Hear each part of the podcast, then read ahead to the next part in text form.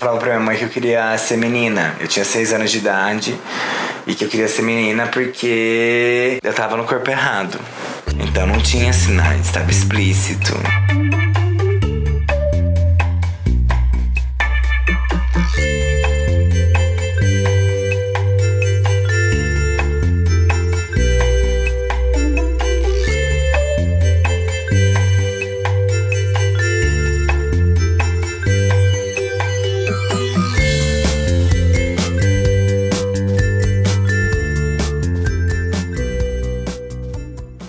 Menina, tudo bem? Tudo bem, e você, Aba? Tudo bem. Estamos aqui no seu sofá, minha segunda casa aqui em São Paulo. Praticamente essa moto passando aí, Barulhos para fazer tudo mais difícil. não é? Mas bom, Mais complicado. Ah, a gente está aqui para conversar sobre, sobre drag e como que drag poderia, o pode, funcionar como terapia. Eu comecei esse projeto, como você bem sabe, depois de eu começar a me montar aqui no Brasil e reparar que eu estava fazendo isso por motivos de como se fosse uma forma de autoajuda, né? Que eu identifiquei que isso poderia tocar umas coisas que eu tinha dentro de mim, uns desafios, e aí eu saí fazendo. Aí essa ideia ficou na minha cabeça de drag servir como terapia, e eu fiquei com curiosidade para investigar com as outras pessoas aqui se isso também é uma experiência que elas dividem comigo. Aí eu tô aqui para conversar com você um pouquinho de tudo, tudo sobre ah, o histórico da mina. E também do Luiz atrás do mina também. Entendi. Então eu acho bom se você tipo, pode nos contar, já que eu já conheço um pouquinho sobre você, sobre tipo como você chegou ao mundo de drag. Quais foram suas primeiras experiências? Como que a drag apareceu na minha vida, né? Isso aí. O, quando, eu confesso que quando eu era mais novo, eu frequentei poucas baladas gays. E quando eu frequentei, eu já tinha 19, 20 anos mais ou menos. E eu fui uma vez numa balada de drag, mas era bem afastada da cidade, não era uma balada que as pessoas frequentavam assim. Era uma balada mais do povão. Então, eu, playboyzinho da época, né, não, não frequentava esses lugares. Mas fui, e era muito bate-cabelo, era aquelas meninas de biquíni. Eu achava aquilo assim bacana, mas não era pra mim, né? Eu jamais ia fazer. Jamais não, porque hoje até faria, sabe? Mas não pensei nisso. E quando eu comecei a assistir RuPaul, eu me apaixonei. E percebi, quando eu conheci a Tammy Brown, eu percebi que existiam vários tipos de drag. Que podia ser, podia ter drag maluquinha, podia ter drag comediante e tudo mais. Então eu decidi que eu iria atrás de, de entender um pouco mais desse mundo, sabe? E ver aonde que o teatro podia me levar. Porque eu sabia que o teatro ia me levar pro mundo drag que eu queria viver. Então eu procurei um curso de drag e já existia em Santos, mas o cara nunca tinha feito em outros lugares, e aí resolveu fazer aqui em São Paulo. Fiz a oficina com ele, foram três dias de oficina, e nessa oficina surgiu a mina. E logo quando surgiu a mina, que é a, minha drag, eu comecei a participar de concursos de dublagem, qualquer concurso que aparecesse pra fazer alguma coisa, pra ser reconhecida, pra ter o meu nome ali. Foi basicamente isso, assim, pra mim não. Eu não tinha uma mãe drag, eu não tive praticamente ninguém que me ensinou. O Zé Carlos ele me ajudou assim por três dias pra me dar uma base e depois disso eu fui atrás por YouTube e pelos instintos que a gente tem, né? Porque quando você pensa em criar uma personagem, você já cria baseado em coisas que você tem dentro de você, né? Coisas que você já queria botar pra fora e não tinha botado antes. E acho que é isso. Foi assim que começou, né? E você comentou que teatro para você era uma porta de entrada. Qual foi. Você já, já tinha se envolvido com teatro lá antes? Tipo, quando você era na escola, alguma coisa assim? Ah, sim, quando eu fui no colégio, eu sempre quis fazer teatro, apesar de que no meu colégio não tinha, e depois chegou uma época que chegou até ter, mas as pro- eu nunca me dei muito bem com as professoras, sabe? Eles sempre falavam que eu era afeminado demais pro teatro, então eu achava que eu não me encaixava ali, sabe? E que não, não era pra mim isso daí. E você, naquela época, no momento de pessoas falar que você era feminino demais, surgiu a ideia de você talvez encarar uma personagem feminina, Feminina? naquele momento? Não, porque assim, se eu falo pras pessoas, ah, eu vou virar, vou fazer uma mulher, eu vou fazer uma coisa assim, todo mundo ia botar na cabeça que eu queria ser menina. Aham. Entendeu? Então, se a chacota já era grande, se eu falasse isso, ia ser duas vezes maior, entendeu? Então, não, não, tem, não, não tinha nem cogitar a ideia de vestir de uma forma de mulher ou feminina, sabe? Aham. Quando você era criança? Tinha, agora olhando para trás, tipo, sinais de um drag queen lá. Como era? Então, você sabe que quando a minha. Quando saiu, quando eu falei sobre minha vida na Globo e tudo mais, que eu me abri pro Brasil inteiro ouvir a, uma tia minha, uma prima da minha mãe, quer dizer, veio falar pra mim que eu uma vez fui pra lá e ela falou pra minha mãe que eu falava pra minha mãe que eu queria ser menina. Eu tinha seis anos de idade e que eu queria ser menina porque eu tava no corpo errado. Então não tinha sinais, estava explícito. Eu era uma criança de seis anos que tinha total consciência de que se aquilo é de menino e isso é de menina, eu sou uma menina, entendeu? Uhum. Só que interior, os pais, eles não têm conhecimento, né? Não entendem muito disso. Tanto que antes de saber disso, antes de ouvir essa história toda aí, eu conheci um brasileiro lá em Londres que a mãe dele se casou com um holandês e ela se, se mudou pra, pra Holanda. Ela devia ter 8 anos, mais ou menos, 8, 7, 8 anos. E com 10 anos ela começou a tomar hormônio. E hoje ela tinha 19 anos, ela era uma menina linda, assim, ó, estudando para ser atriz. Entendeu? Então eu penso assim que se eu tivesse nascido num país mais desenvolvido, numa outra época, provavelmente eu não era mais Luiz hoje, sabe?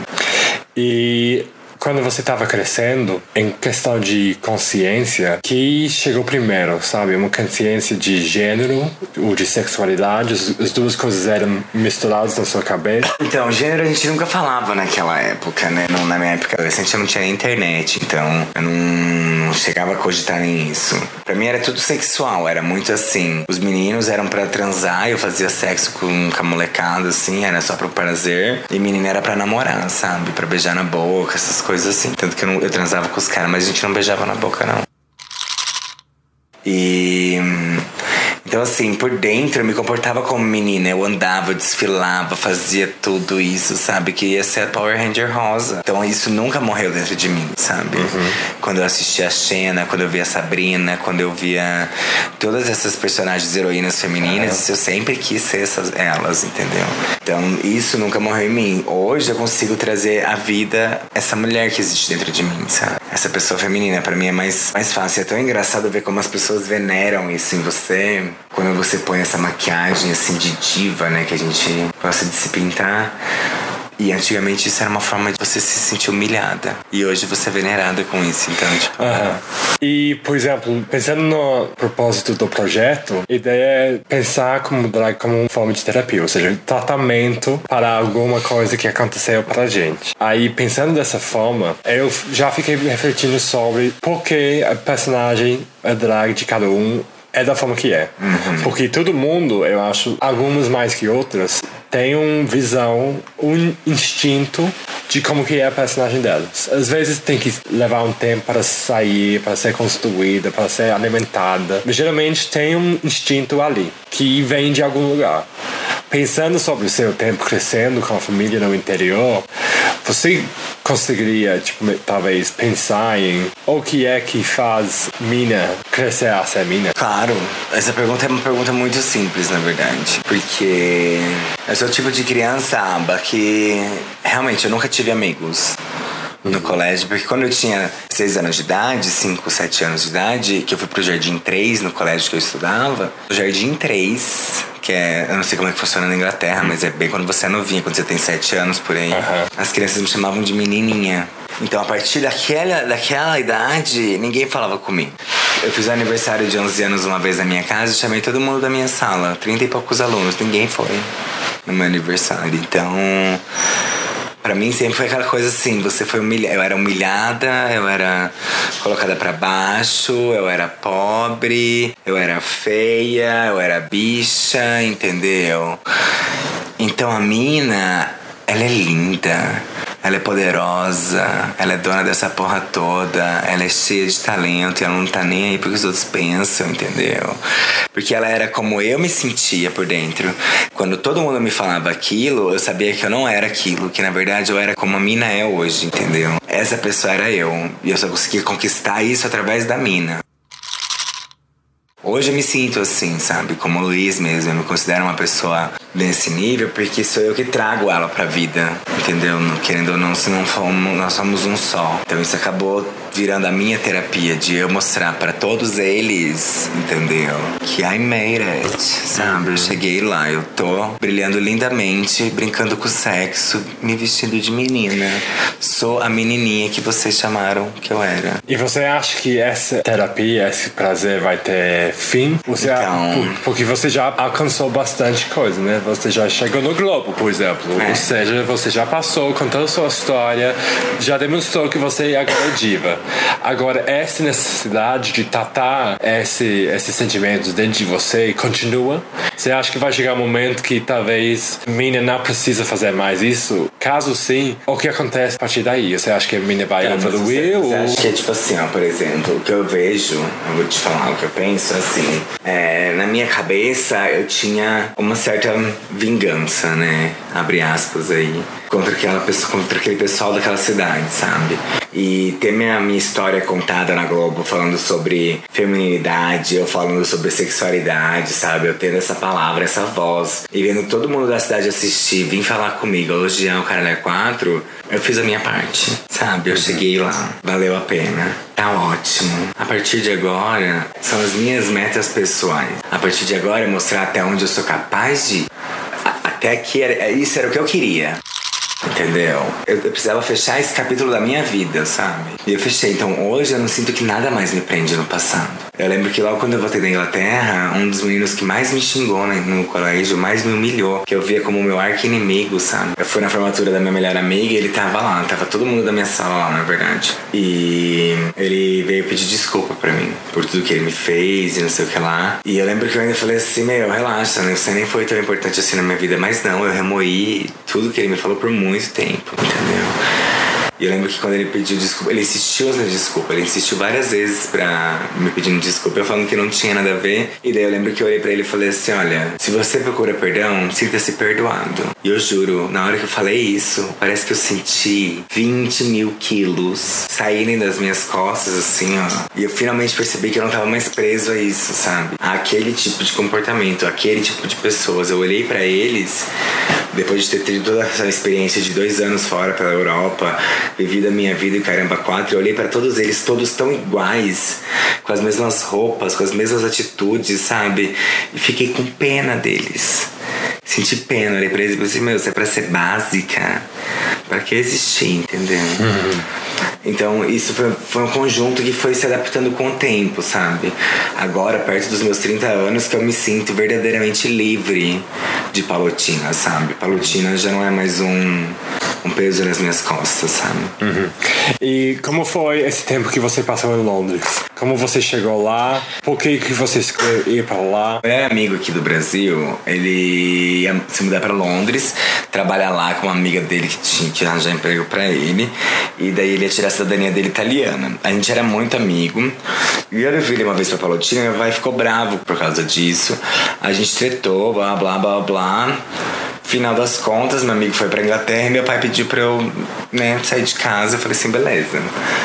Aí ele me ajudou aí por dois meses onde eu quisesse ir. Eu fui pra Suíça, fiquei lá por 45 dias estudando francês. E depois fui morar com esse meu amigo em Londres. Foi, tipo, foda nos primeiros meses, assim, porque eu era ilegal. Então, eu não podia trabalhar, mas eu precisava trabalhar, porque eu tinha que pagar minhas contas. Então, eu fiz documentos falsos, fiz identidade italiana falsa, insurance number falso.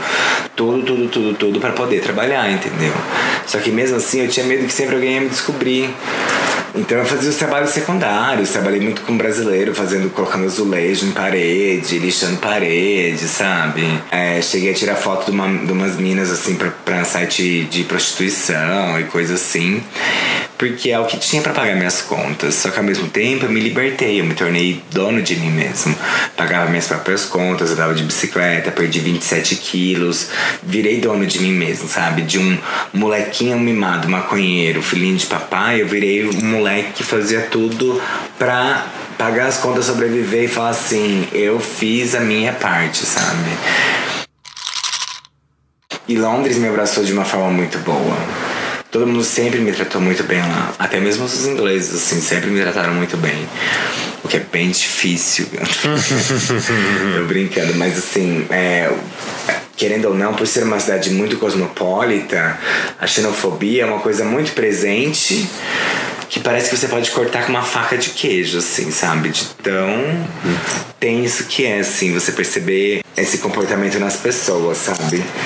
E querendo ou não, no final do dia, aquele não era o meu país, entendeu? E eu era só mais um imigrante ilegal vivendo ali. Eu não tinha identidade, eu não era um ninguém, sabe? Se eu fosse parar no hospital, ninguém tinha meu registro, ninguém tinha nada meu ali, entendeu? Uhum. Então é muito surreal isso. Você pensar que por dois anos eu simplesmente não existi mas eu fiz tanta coisa, sabe? Tipo, encontrei Tim Burton e a esposa, voltando com os filhos, sabe? Vi muita gente famosa na Leicester Square indo trabalhar. Então, sabe, eu trabalhava na Piccadilly Circus, no Trocadeiro, no centro do turismo de Ao Londres, lado de mim, sabe? sem saber. Nem sabia, mano. Entendeu? Pedalava pelo Big Ben de manhã cedo. Você entende o que eu quero dizer? Tipo, é uma. É uma visão de mundo que quando você volta, nada mais faz sentido, sabe? Tudo aquilo que você leva para fora e pensa assim, ah, o gringo é bom, o gringo é o melhor, tipo, você percebe que na verdade não. Que o povo lá só é mais velho, é mais educado, tipo, a Europa é muito mais antiga do que o Brasil. O comportamento é muito mais evoluído por causa de anos e anos e anos. O Brasil precisa evoluir, crescer, mas o essencial é a educação, entendeu? Povo, querendo ou não, a sociedade que a gente vive hoje, a gente acabou se tornando muito individualista.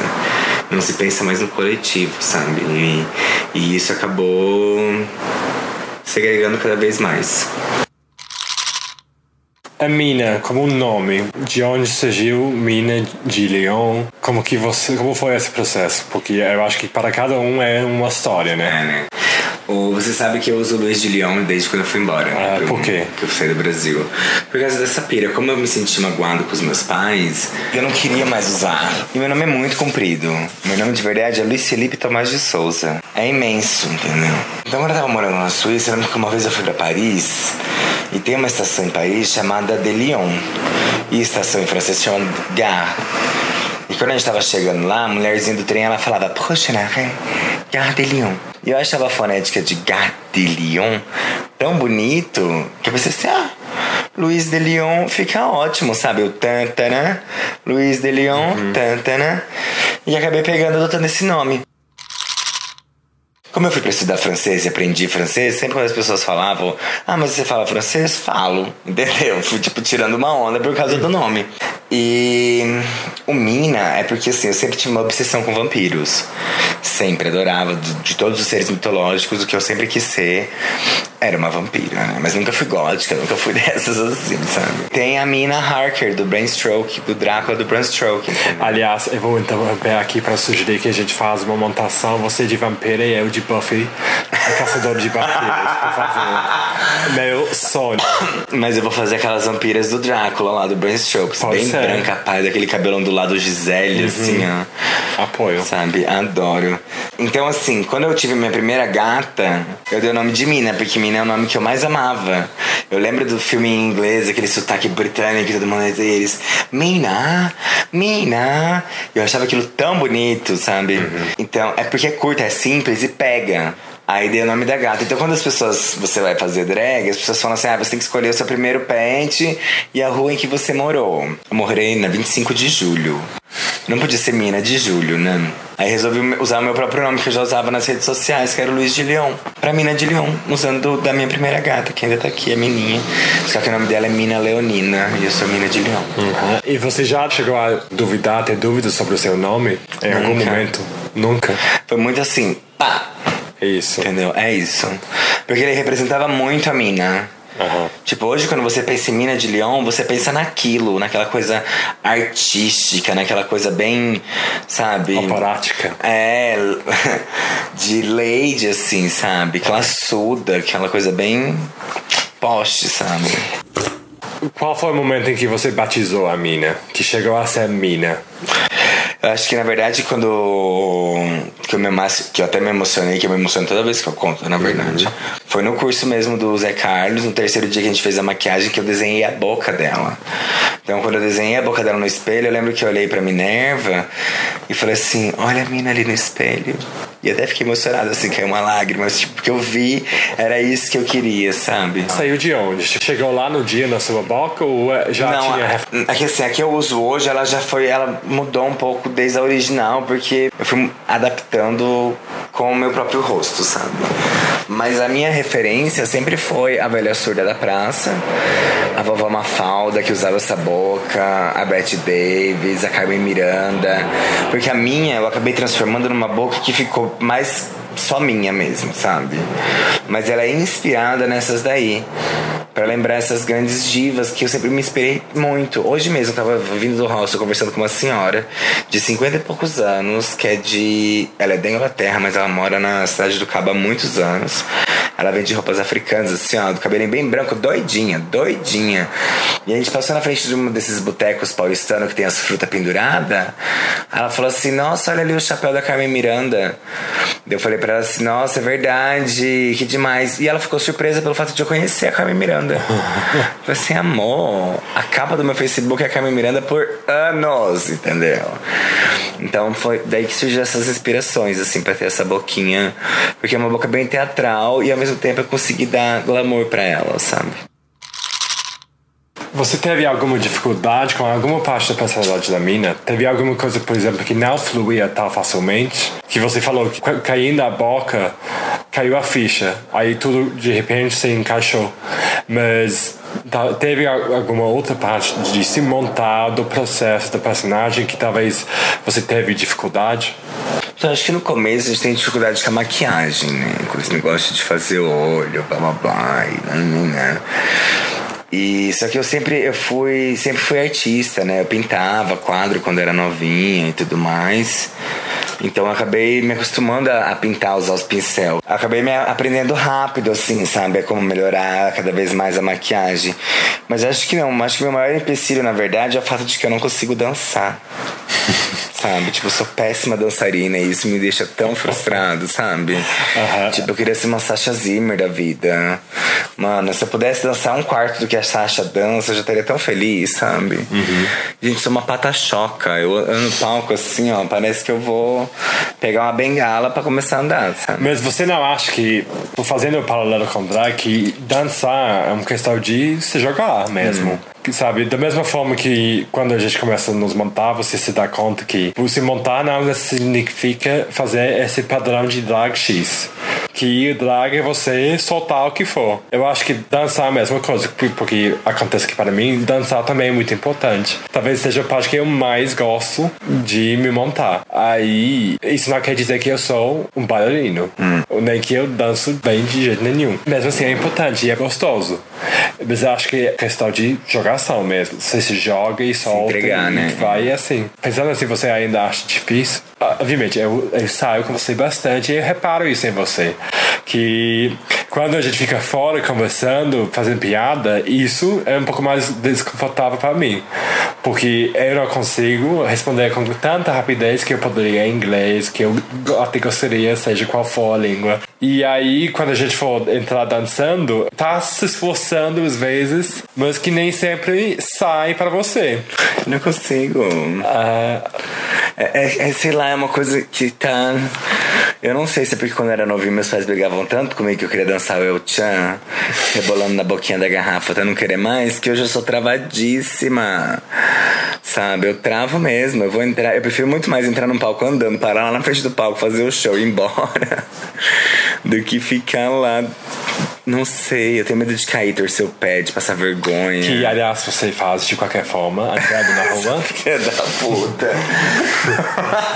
A minha, para pessoas que não, não saberem, sempre cai em cima daquele mesmo sapato que ela usou na academia de drags. A vida inteira, o único sapato que eu inteira. tenho na vida. Que tem um salto de um centímetro e mesmo assim ela cai. Filha da... Mentira, gente, são 15 centímetros, mas eu caio porque eu sou pata-choca mesmo, gente. têm o joelho ruim. elas têm joelho Quem ruim. me dera que houvesse um GIF registrando esse, esse dia do- na frente do amor. Nossa, mas aquele, teve um lá que foi feio, que rasgou, aquele lá foi feio, tava aham. chovendo A também. gente, a gente viu desde o outro lado da rua. Ai, você você fazendo um, ridícula. um sobressalto. Foi, foi horrível. Eu machuquei feio aquele dia, lembra? Eu machuquei o joelho e o pé. E ficou com a sacola plástica em volta do. Sapato pra segurar no pé. Mas enfim, voltando aqui. Falando nesse sapato, você usou ela em cada santo desafio na academia de drags. Foi. Como, tipo, isso em si é interessante, né? O fato que, tipo, entrando num concurso dessa, acho que todo mundo fica com a mania de tenho que, eu tenho que comprar tudo na vida, preparar, investir quanto máximo que você até o cedo ponto fez, né? Eu acho que você investiu É. para levar umas coisas a mais, mas você decidiu não comprar mais sapato nenhum. Aí, assim, tipo, não, não, não deu muito problema, né? Ninguém reparou, talvez, não sei, você Não tava lá.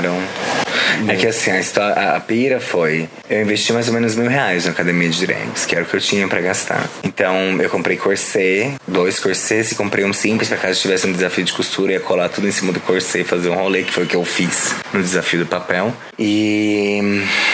Então, assim, sapatos bons pra drag que caibam no meu pé de 43 são caros. 200 reais. 180, 190. Essa minha tamanca eu paguei 35. Tá entendendo? Eu já procurei outras com, que nem elas por tudo que eu tô lugar de São Paulo, porque eu quero muito essas tamancas. Então no primeiro dia eu usei um EVA nela, no outro dia eu coloquei um outro EVA nela, no outro dia eu coloquei glitter nela, então no outro dia eu pintei ela de preto e coloquei glitter nela. Então eu fui transformando ela, sabe? E tudo bem que no RuPaul eles vão julgar você muito mais, né, do que uma academia de drags. Mas o que eu sempre falava pras meninas, e eu sempre preguei desde quando eu comecei a me montar, tanto que a minha primeira apresentação não tinha nem peruca, eu fiz de turbante, é que você tem que ter força de vontade, acreditar em você mesmo e um pouquinho de talento. O resto. Entendeu? Você pode ser um cara barbado com uma maquiagem na cara. Se você for engraçado, as pessoas vão te contratar. Entendeu? Então depende do, do seu talento, da sua força de vontade de mostrar o que você realmente pode fazer, entendeu? O sapato não vai fazer diferença no final do dia. E esse processo todo de academia de drags, em qual momento você decidiu que você ia se candidatar? Qual foi o processo na sua cabeça de pensar, eu deveria fazer isso, não deveria fazer isso, quais são meus chances e de negociar tudo isso? Porque imagina, obviamente, todo mundo fica assistindo o RuPaul, todo mundo ama, gosta e fica imaginando sobre. Tipo, acho que muitas pessoas até elas que nem chegam a se montar ficam pensando, é, provoca essa reflexão. E se eu fizesse isso? Como que fosse eu, vez, como né? que eu me montaria e como que eu sai- sairia Nos no- num concurso, né? nos de- desafios? Aí imagina que para a academia de drags acaba sendo o mesmo. Então como foi é, tentar gerenciar todas essas expectativas, essa ansiedade de Ah, já remédio pra você, eu tô brincando. o... Então, eu quando assisti a primeira vez a Academia de Drags, eu lembro que eu olhei pra Minerva e falei assim, eu jamais vou participar de um programa desse. E beleza, fui tocando a vida, fui fazendo drag, fui fazendo as coisas, fui fazendo o rolê acontecer. Chegou um momento na minha vida de drag que eu pensei assim, tá, mas e agora? Eu vou fazer festa, eu vou fazer porta, eu vou ser DJ, eu vou fazer performance, mas ninguém viu uma performance minha. Um ou outro viram, me chamaram pra fazer, mas e aí? Acabou. Eu vou ficar fazendo concurso, o que, que eu vou fazer, entendeu? Aí tava lá, inscrições da Academia de Drag, acho que era a minha última semana, os últimos dias, assim, ó. Aí eu fiz, me inscrevi. E daí aquilo plantou uma, uma esperança em mim de que, tipo assim, meu, eu posso dar uma reviravolta na minha vida. Entendeu? Isso pode mudar minha vida pra sempre, completamente, entendeu? Daí aquilo cria uma, uma ansiedade e você fica alimentando aquilo. Eu recebia um e-mail. Imagina, eu tinha feito e-mail da mina justamente só pra academia de drags. Então todo e-mail que eu recebia no dela era da academia. Então eu recebi o e-mail, aquilo me tremia tudo na hora de responder. Eu, que responder, eu queria responder o mais rápido possível. Pra eles saberem que eu tava interessado, que eu queria muito participar sim, entendeu? E blá blá blá. Mas eu fui muito petulante em muitas das minhas respostas, sabe? Muitas das minhas respostas eu falava assim. Que ela pergunta, por exemplo, por que, que eu deveria entrar e não outra menina. Eu falava que o estilo de drag que eu fazia tava morrendo no Brasil. E que se eu não entrasse na academia de drags, ele morreria de vez. As pessoas não, não sabe? Ia só virar drag feminina, acabou as caricatas, entendeu? Então eu fui bem petulante, assim, que eu precisava mostrar pra eles que tem diferença sim, tem outros tipos de drag sim, entendeu? E foi bem isso que aconteceu. Tanto que quando eu entrei lá, os produtores olharam pra mim e falaram assim: ah, a gente tá contando muito com você, hein? Porque foi muito assim, vendi meu peixe de falar assim, gente, eu sou boa, acredita em mim. Sabe, me dá uma chance e não esquece meu nome. Eu sempre falava isso pra eles, me dá uma chance e não esquece meu nome, tá? É Mina. E é isso, tipo, foi difícil, foi. alimentei uma esperança do caralho. Quando você grava a academia, você grava tudo em uma semana só. Então todo dia é uma conquista. Você chega lá de manhã, preparada para fazer um desafio que você não sabe qual que é, um mini desafio para logo depois fazer um desafio grandão para talvez no final do dia ter que voltar para casa com as suas coisas e acabou o que era doce, entendeu? Então assim, ter passado por tudo, ter feito todos os dias, ter gravado todos os dias, ter vivido aquilo, sabe? Ter sido a rainha moral do povo, não tem preço. Para quem veio lá do interior do Paraná, Bill. Ai, vou chorar. E o processo em si, tipo, aqueles dias, primeiro dia, como, como era? Eu sou muito virginiana, né? Uhum. Então eu entro quieta pra observar todo mundo. A gente já teve que chegar com aquela roupa étnica nossa lá, do, do primeiro dia. E quando eu cheguei, eu entrei, a primeira pessoa que eu vi foi a Malona. E eu me caguei inteira, né? Na hora que eu vi a Malona, eu falei assim, pronto, amanhã mas eu vou embora, porque entendeu? A gente, como eu tinha acabado de começar a montar aqui em São Paulo, a gente sabe que Malona era uma das, é uma das maiores referências, né, de drag aqui na cena. Então, pra mim, eu fiquei assim, embasbacada. E depois fui conhecendo outras meninas, olhei pra cara de cada uma delas e pensei assim, puta que pariu, né? Olha eu aqui parecendo um panda com dois olhos pretos na cara, uma boca enorme, uma cabeça gigantesca branca e uma roupinha de tirolesa com aquela faixa preta gigantesca na cara, porque não conseguia fechar nada naquele cabeção, entendeu?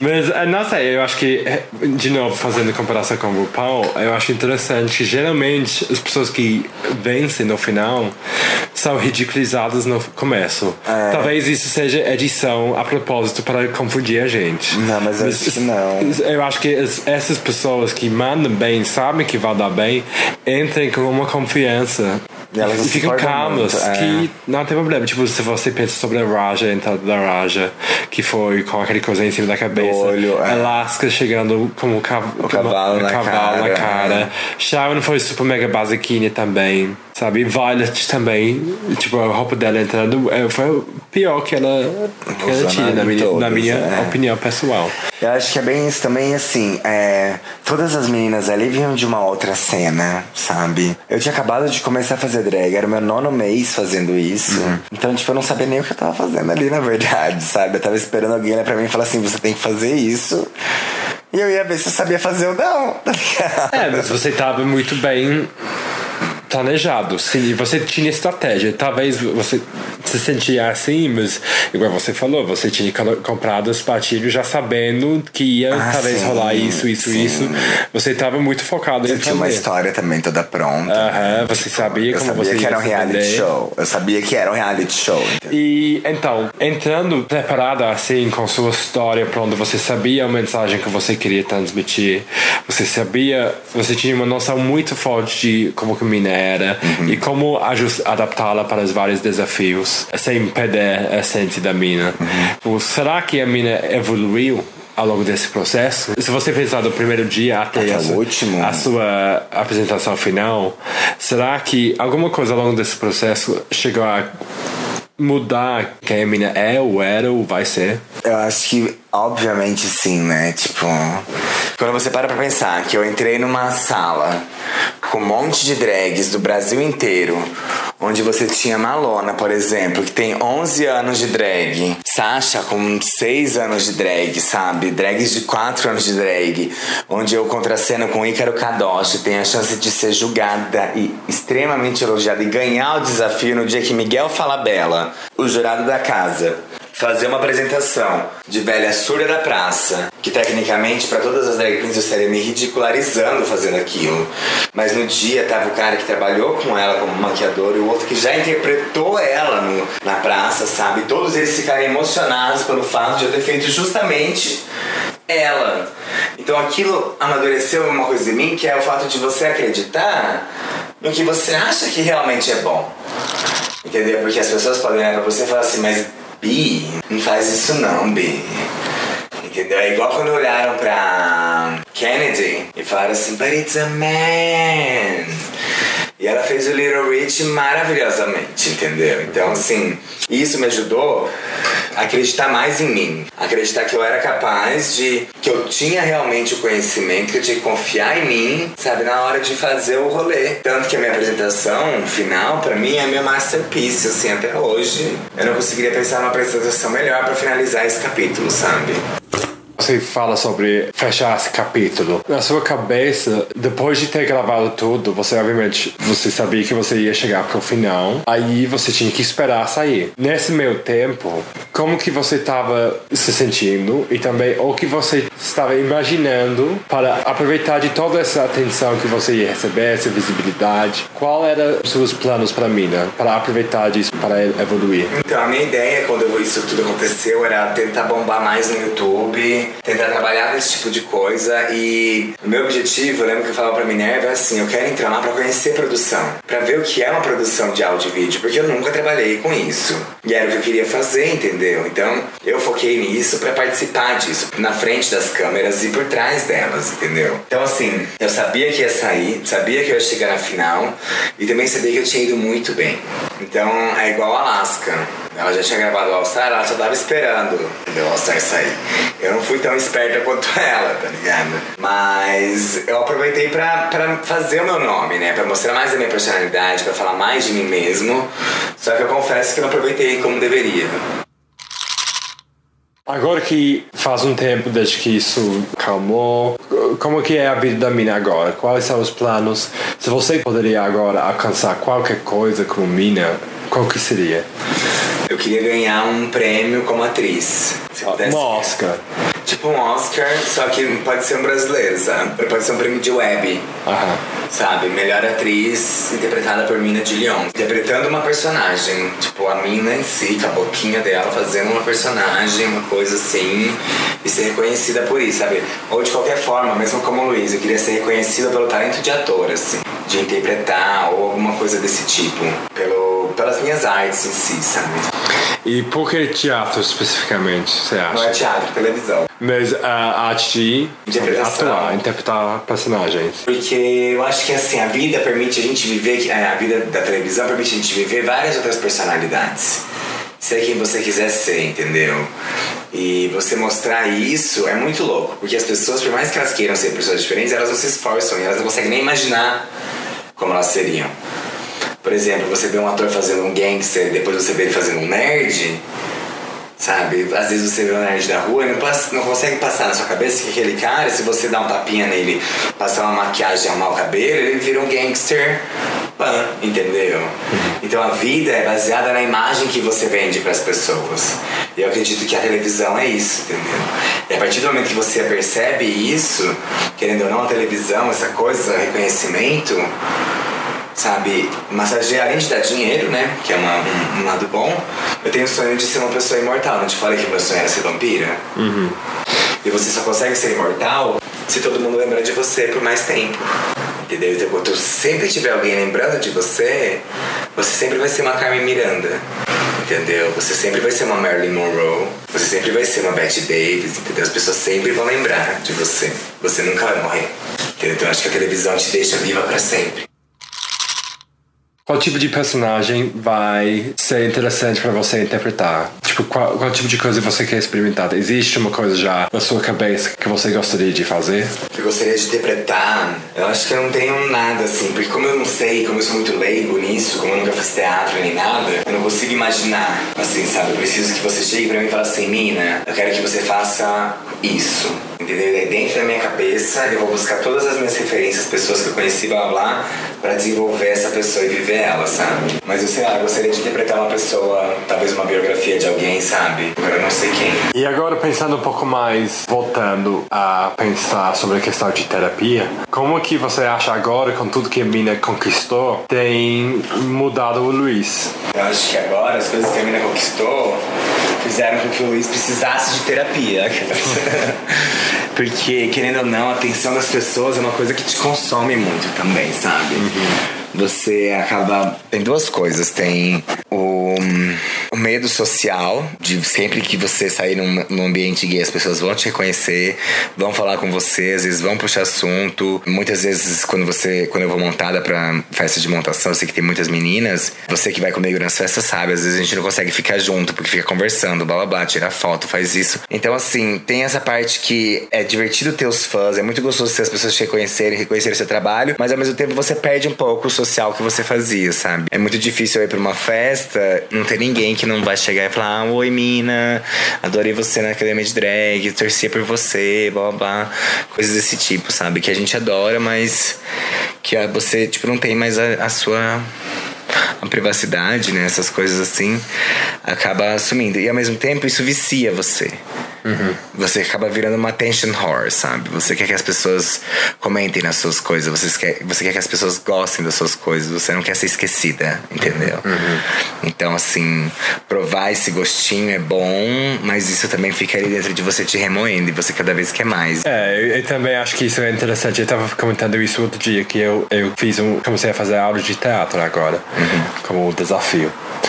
E uma das coisas que eu comentei quando eu fui chamado a subir no palco e nos apresentar e pegar um trecho do texto para comentar. A parte que eu comentava era sobre se florescendo, sabe? E chamando a atenção. E eu escolhi essa parte porque me lembrava de começar a me montar. E que de repente a questão do ego virou importante. Tipo, eu era uma pessoa que achava que eu não tinha muito ego. Agora eu aprendi que eu tinha bastante ego e cuidava dele com muita força e proteção de forma bem defensiva. Mas aí fazendo drag, tipo, quando lançando, eu fiquei pensando que, ó, eu não vou entrar nesse jogo de ter ego para mim, todo mundo vai se montar igual, blá, blá, não, não vamos fazer isso já mais difícil do que é, conviver com as outras pessoas. Mas aí eu acabei comprando a ideia que ter ego faz parte de você se montar. É importante para você montar É um importante. personagem. E que assim, ego é diferente de arrogância, é diferente de prepotência, entendeu? Ego é você se olhar na frente do espelho antes de sair de casa e falar assim: você tá linda, você tá maravilhosa, não existe nenhuma drag como você nesse mundo, sabe? É você trabalhar dentro de você a sua autoestima, é você saber que você é o seu maior fã. Então, ego não tem nada a ver com as outras coisas. O fato de você acreditar e saber que você é boa não quer dizer que você é arrogante, prepotente ou narcisista. Tudo bem, narcisista, beleza. Mas, sabe.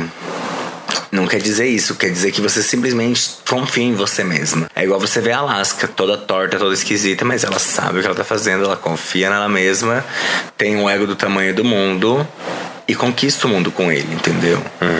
Então é isso, eu acho que você não pode ser uma drag filha da puta. Gostar, É, ajuda, né? gostar de você mesma não tem pecado nenhum, sabe? E pensando assim, porque, por exemplo, se você pensar sobre uma Alaska, sobre Tatiana, agora eu acho que, é, especificamente elas, que por motivos diferentes levaram um tempo grande entre a primeira aparência no programa e essa última agora, é, eu acho que eles demonstram muito bem o quanto que você consegue melhorar simplesmente persistindo, continuando a fazer e É melhorando a sua você- arte. É, aquilo que realmente você aperfeiçoando acredita, é. passo a passo. Agora, imaginando, continuando por vários anos, você enxerga um fim para Mina ou você acha que vai seguir se montando para não sei quantos anos? Eu acho que assim, a mina, ela é uma constante, como eu te disse, ela é uma atriz, né? Então ela muda, ela faz o que ela quiser, a hora que ela quiser, quando ela quiser, porque ela quiser. Então eu acho que não vai, nunca vai acabar. Eu posso me montar a hora do que, que eu quiser pro que, que eu quiser, entendeu? Não precisa de uma cena específica, não precisa de um momento específico, nem de um personagem específico, entendeu? Então acho que morrer não morre. Eu ainda tem muitos planos aí pra mim, né, sabe? Então vamos ver. Uhum. E agora eu esqueci o que eu ia falar. E olha, quem fuma sou eu, gente.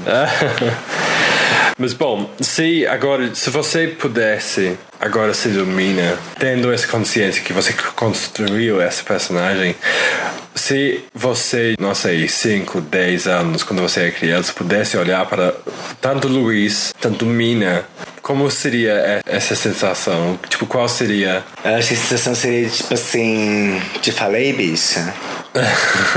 Sabe? Porque eu desde pequenininha sempre falava para mim mesma: eu ainda vou ser uma super estrela. Uhum. Sabe? Então eu sempre acreditei nisso. Eu, era, eu sempre fui fã da Xuxa.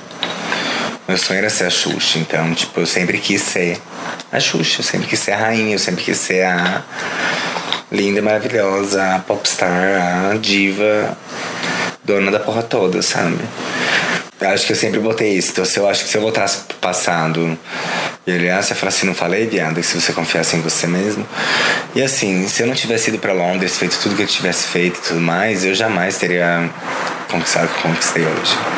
Uhum. A, minha cabeça, a minha cabeça de Luiz que eu tinha antes, nunca, nunca seria a minha.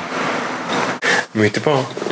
Então, eu acho que a gente pode parar aqui. É. Tipo, onde, para as ah. poucas pessoas que não te conhecem, onde que a gente deveria seguir você e seu Gente, trabalho? vocês têm que me seguir no Instagram, Mina de Leon. Dá aquele like lá, me segue, acompanha minhas histórias que são super engraçadas.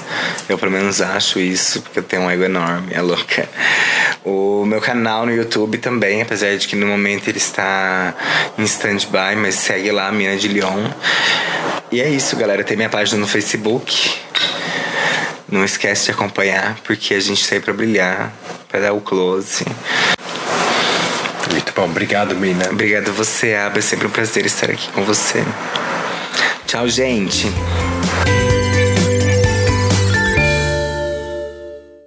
Meu, isso é pra ser básica.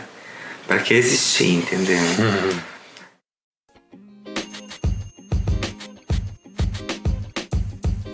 Podcast you just heard was recorded with Anchor. If you want to make your own, download the Android or iOS app completely free from anchor.fm slash podcast. That's anchor.fm slash podcast.